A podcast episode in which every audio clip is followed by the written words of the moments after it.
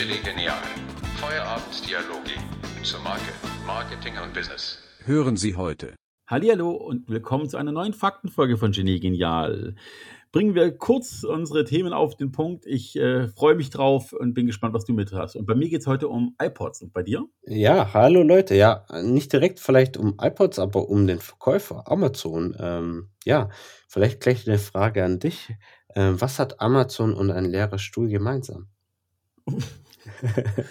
Oh Gott, äh, keine Ahnung. Das ist äh, ja vier Säulen, keine Ahnung, weiß nicht. Nein.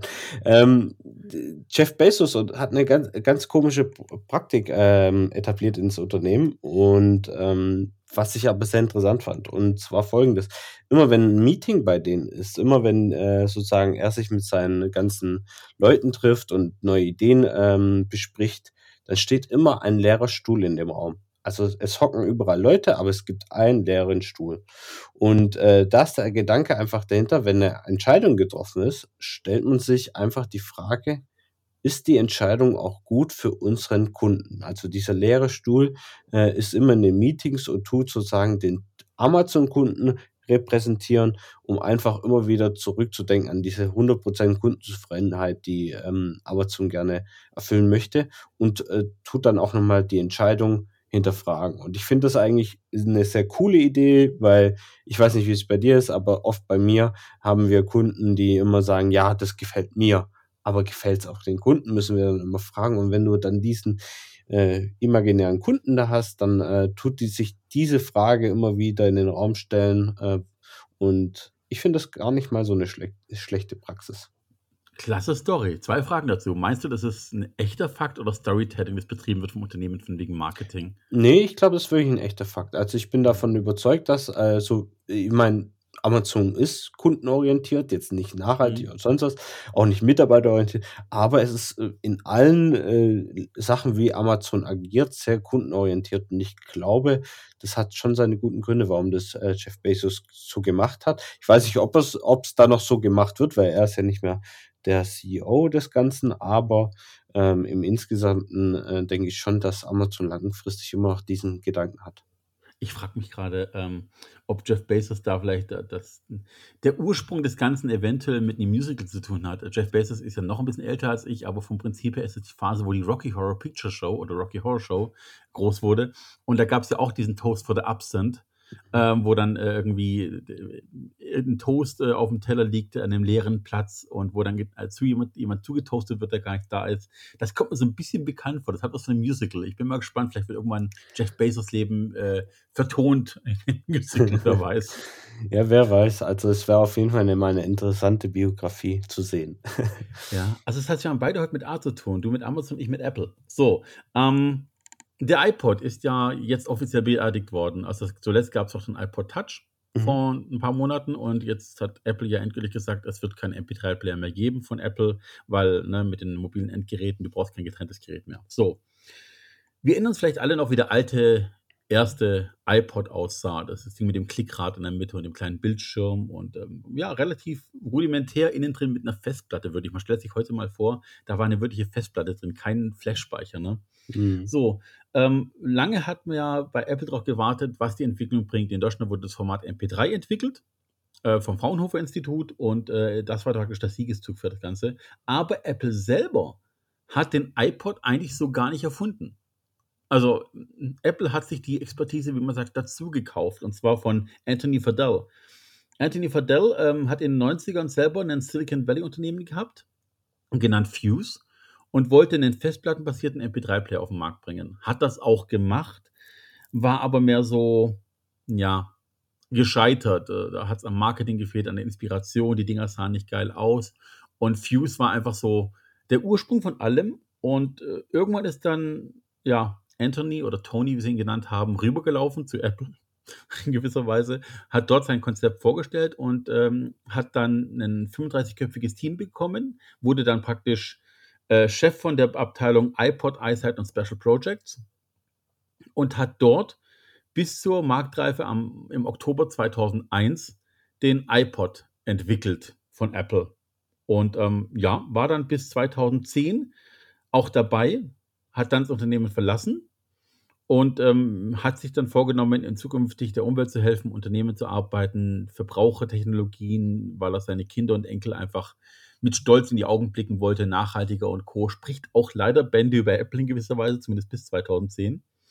Aber der iPod hat eine, eine Ära bei Apple geprägt, hat das Unternehmen weg vom reinen Computerhersteller in das Musikbusiness gebracht, wo sie heute immer noch echt stark sind. Und ähm, ja, wieder mal ein Produkt. Wir hatten es ja schon mal davon, dass das Design ganz oft bei Braun, beziehungsweise auch bei äh, Dieter Rams, äh, ins, ja, sich inspirieren hat lassen. Und der MP3-Player, wenn man halt nochmal genau zwischen Zeilen liest, ist halt auch nicht von Apple. Also Apple weiß sich Qualitäten dazu zu holen, nennen wir es mal einfach mal so. Übrigens, ah. ähm, das Design, die Technologie kam von Tony Fadell, aber das Design hat der äh, bekannte und ikonische Designer Jonathan Ivy bei Apple gestaltet. Der ist inzwischen ja auch raus und der hat ja auch den ersten iMac und alles Mögliche gezeichnet. Und hat 2002 den Red Dot Design Award gewonnen, einen der wichtigsten Industriedesignpreise auf der ganzen Welt. Und ja, wie es weiterging, wissen alle. Es gab den iPod, dann den iPod Nano, den iPod Mini, den iPod Touch und äh, inzwischen ein ausgestorbenes Medium, aber es war lange Zeit gern gesehen in der Gesellschaft. Ja, es hat sich, glaube ich, auch gut etabliert. Ich meine, natürlich, Apple, sage ich mal, ist vielleicht nicht immer der direkte Erfinder. Man kann auch nicht immer erwarten, dass Unternehmen etwas erfinden. Ich denke, das ist zu viel verlangt. Man erwartet immer zu viel von Unternehmen. Aber wenn man sich erneuert und wenn man Technologien einkauft, finde ich das gar nicht mal so schlecht. Ich meine, das ist eine gute Gespürnase gewesen, oder? Ja, das auf jeden Fall, aber man sagt der Apple immer nach, sie wären so innovativ und hätten irgendwie alles selber entwickelt und von Grund auf neu gebaut. Man kennt ja diese Werbevideos, diese Mhm. stilistischen mit dem weißen Hintergrund und diesen sehr theatralischen, pathetischen Momenten. Ähm, und wenn man halt weiß, dass Steve Jobs ja eh ein recht eigenständiger Charakter war und ja auch mal bei Apple selber rausgeflogen ist in der eigenen Firma, ne, Mhm. bis wir dazu kamen. Ähm, er hatte schon ein Gespür für viele Sachen. Aber er hat die, ja, die Umwelt eigentlich nicht wissen lassen, wie viel Apple nicht selber entwickelt hat, beziehungsweise äh, einfach ja, großartig einkauft. Ich meine, ich heute immer noch technologisch sehe, dass die erst jetzt mit einem eigenen Chip-Prozessoren um die Ecke kommen, aber lange halt mit Intel gearbeitet haben oder von Samsung haben sich alle Module fürs iPhone äh, bauen lassen.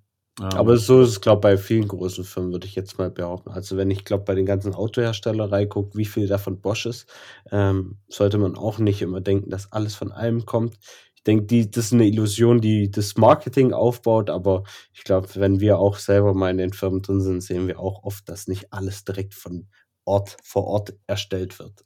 Ja. Übrigens noch ein cooler Funfact, weil du es gerade sagst im Auto. Mhm. Ähm, es gibt eine Infografik, die zeigt, dass ein Tesla zu 80 Prozent aus Deutschland kommt. Interessant. Die erste B-Klasse Elektrik war aber für 100 Prozent Tesla. Wusstest du es? Nein, das wusste ich nicht. Aber ja. andersrum ist auch interessant. Ja, also, also das höre ich immer mal wieder. Also das, das macht, das ist ja für ihn nur mal so ein kleiner Fakt eigentlich, ein lustiger. Äh, Autohersteller, bevor sie etwas etablieren, kaufen sie es bei anderen Herstellern ein. Also sehen wir mal hier, VW möchte jetzt äh, gucken, wie, wie Pickup jetzt in der deutschen, im deutschen äh, äh Raum funktioniert, dann kaufen die eigentlich ein Pickup aus dem Ausland und tun das halt auf sich brennen und alles und gucken, wie der Markt das annimmt. Und dann sagen sie, gut, wir entwickeln das selber. Und so war es halt auch in der, bei Mercedes. Äh, da hat man dann die B-Klasse eigentlich elektrisch komplett nach Tesla aufgebaut und geguckt, gut, wird es angenommen, wie funktioniert das? Vielleicht haben die sich auch die Technik mal angeschaut und dann haben sie daraus dann äh, ihre Elektrofachrichtung aufgebaut. Ja, ist übrigens auch ein relativ aktuelles Beispiel, ebenfalls Mercedes, ähm, die X-Klasse, die ach so gerühmte Pickup X-Klasse von Mercedes, mhm. ist stilistisch und auch größtenteils karosserietechnisch ein Nissan Navara. Genau. Was mich deswegen aber insgesamt stört, ist, ähm, von allen Pickups ist der Nissan Navara der zweitgünstigste. Also es gibt noch den Isuzu, mhm. äh, den L, äh, L200 heißt der, glaube ich, der ist noch günstiger im Einkauf. Aber der Nissan Navara ist einer der günstigsten Pickups und er wurde als Mercedes gebrandet, kostet fast doppelt so viel als Mercedes. Es ist klar ein Mercedes-Motor, mhm. aber wenn man weiß, dass man eigentlich einer der günstigsten Pickups hat und der jetzt bloß nach einem Mercedes aussieht, weil minimal was geändert wurde, mhm ja, kann man jetzt so oder so drüber denken, ob das jetzt einfach schwäbisch war und sparsam, aber eigentlich eine Riesensauerei, dass Nissan das Ding entwickelt hat über Jahre hinweg und Mercedes kauft sich da rein und haut einen Stern drauf und dann kostet einfach gleich mal ein Drittel oder die Hälfte mehr. Marketing, verrückt, oder? Ja, wir sind, wir sind schuld dran. Das ist ein, wir sind Marketing. Wir sind die schwarzen Schafe, muss man einfach mal so sagen. Ja, okay, wir müssen es nicht machen. Das ist was anderes. Aber ist natürlich immer so eine Sache, gell? Aber ähm, ich meine, wenn es gekauft wird, ist, will es der Markt. Und wenn der Markt glücklich ist, müssen wir auch irgendwo glücklich sein. Ja, ich finde schön, wir kommen wieder zurück zum Markenbashing, was unser Anfang war. Mercedes kriegt zum zweiten Mal eins auf den Sack von mir. Äh, ich entschuldige mich auch nicht. Das ist in Ordnung. Das ist ja Wahrheit. Okay, ähm, vielen Dank für diese Woche. Ich freue mich auf nächste Woche wieder mit unseren Bäcker. Ja. Ich wünsche dir einen schönen Tag, euch allen da drüben draußen und wo auch immer auch. Geht raus, genießt die Sonne, wenn es sich regnen sollte. Ansonsten Dancing in the Rain, alles gut. Wenn ihr Fragen an uns habt, wenn ihr was zu den Fakten wissen wollt, wenn ihr selber irgendwie coole Fakten habt, die wir noch nicht ausgesprochen haben, dann schreibt uns an gelegenial.b2-bee.de oder ein Wortlaut gelegenial.b2b.de. Einen schönen Tag, einen schönen Feierabend. Tschüss, Pfirti und goodbye. Bye.